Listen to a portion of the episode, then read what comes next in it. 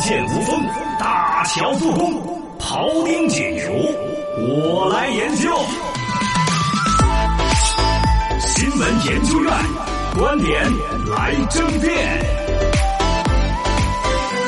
看将睡觉之前是论之研究院小刚刚。嗯，我也 想想，我刚刚怎么还拐了个弯儿呀？今天我要来论之研究一下，嗯这个王鑫老板儿究竟拽不拽？哦，王兴呃，大家知道美团的这个老总叫王鑫，对他这个生意现在做的几度是上了中国富豪榜榜首的嘛，嗯最有钱的嘛很挣。钱嗯二一个呢，确实民以食为天，你看得到送外卖这个事儿，不然大家怎么吐槽对对对哦嗯他的盒饭外卖的这个质量问题、是是环保问题，还是说外卖小哥们的这个生存问题？嗯但实实在在的生意可以看得出来，对日子且久远着呢，生意还是能挣蒸蒸的日钱还上啊多。嗯网上有人在知乎上面提了一个问，说王兴是不是被高估了？被高估，啊，就说这玩意儿，这人有这么厉害吗？他将来还能挣钱吗？啊是底下最赞的最多的一个回答说的是王兴是真正值得学习的对象哦身家二百多亿美金呢、这是大佬了吧？嗯是但人家仍然是怀有初心，每天深度学习和思考。啊然后在这个逻辑上面呢，实际上是有一个网络的微信写写手，是既看到了这个帖子，由此带出来对于王兴这个人是不是厉害的，嗯就其中有高人就指点说，你要了解王兴这个人、啊是不是那么懂得学习，那么厉害，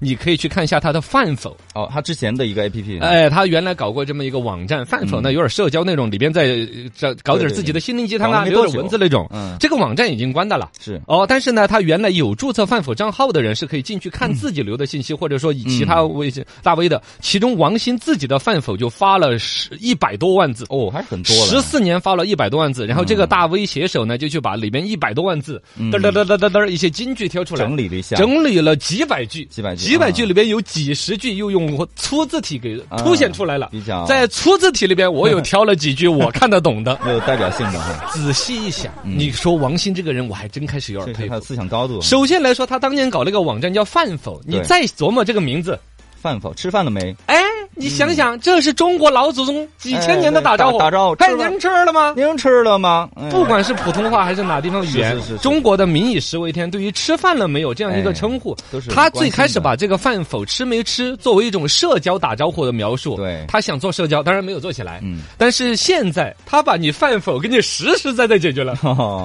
对是吧对对，对你吃了吗？没吃，我给你送，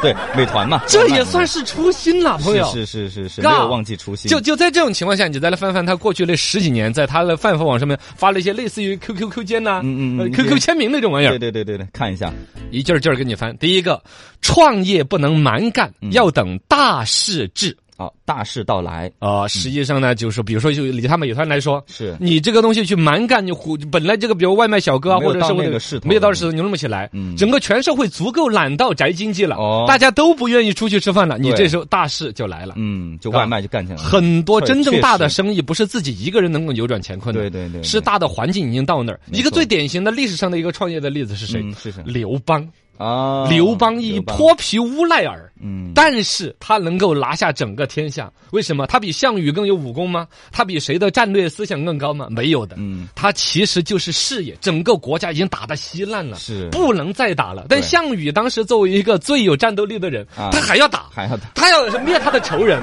对对哦，他也不要天下太平，我只要回去复我的楚国，你们爱怎么弄怎么弄，嗯但唯有像这个刘刘邦邦提出来一个说。不弄了，弄我们太太平平的，我们约法三章。哦我其他事儿不能整，但是我就说大家不打仗了，是是是，这就叫大势。对啊对大势抓住了你的嗯生意，大环境在怎么弄？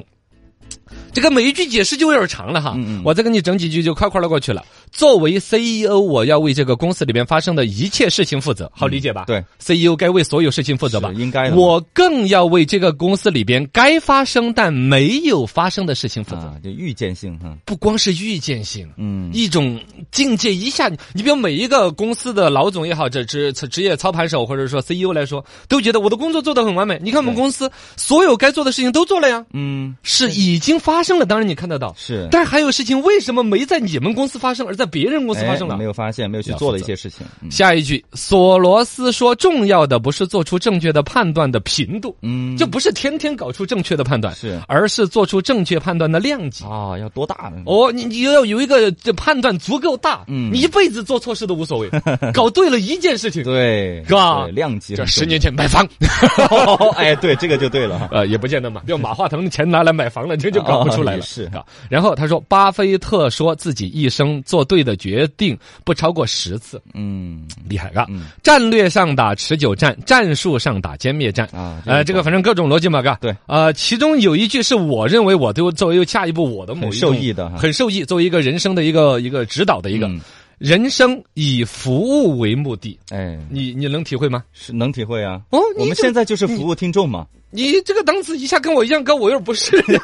我我一直都是服那个听众是衣食父母嘛，服务他们嘛。嗯嗯呃，是这个逻辑，但应该要再深一点。赚钱只是顺便的，这个呢，他也是抄的，说是台湾有位已经退役的企业家、啊跟江南春说了这么一句话，然后对段位非常的高，他也很认同，就把他屌出来。对对对然后呢，我觉得这一他所有那些话里边，这一句金句，我也是很认同。 对对对，我也是很人生以服务为目的，什么意思呢？就是说你要给别人提供价值，哎不管是小到你只是一个职员给公司提供价值，还是大到你是个大老板呢？对我这个生意不要一来就想着我要挣多大个钱，是说嗯我在这个社会提供了某种，比如说王兴的这个美团是提供了某种你们杰子都懒着床上又想吃饭这个问题，没错我给你解决了，嗯，顺带是挣钱的事儿顺便。的对，但这是顺便的事儿就就赚钱只是顺便的事儿，里边有几层意思。就是第一，你不要把钱放在了第一位，嗯哦它应该是顺带的。是第二，赚钱也是必须的事儿，是必须的事儿，只要你把这个社会的某种需要和服务服务提供了，没错那个钱会跟着你来。没错，所以说就不要放在最开头一位。哎，嗯大概这个逻辑，是是就跟当年说幸福是什么，就像狗的尾巴，嗯而不像蝴蝶。哎，蝴蝶你要去追，那狗怎么追都追不到蝴蝶，幸福得不到手。对但是像狗的尾巴呢，你往前面跑，你的嗯尾巴自己会跟在被后追边。上来，哎。钱就是顺便的。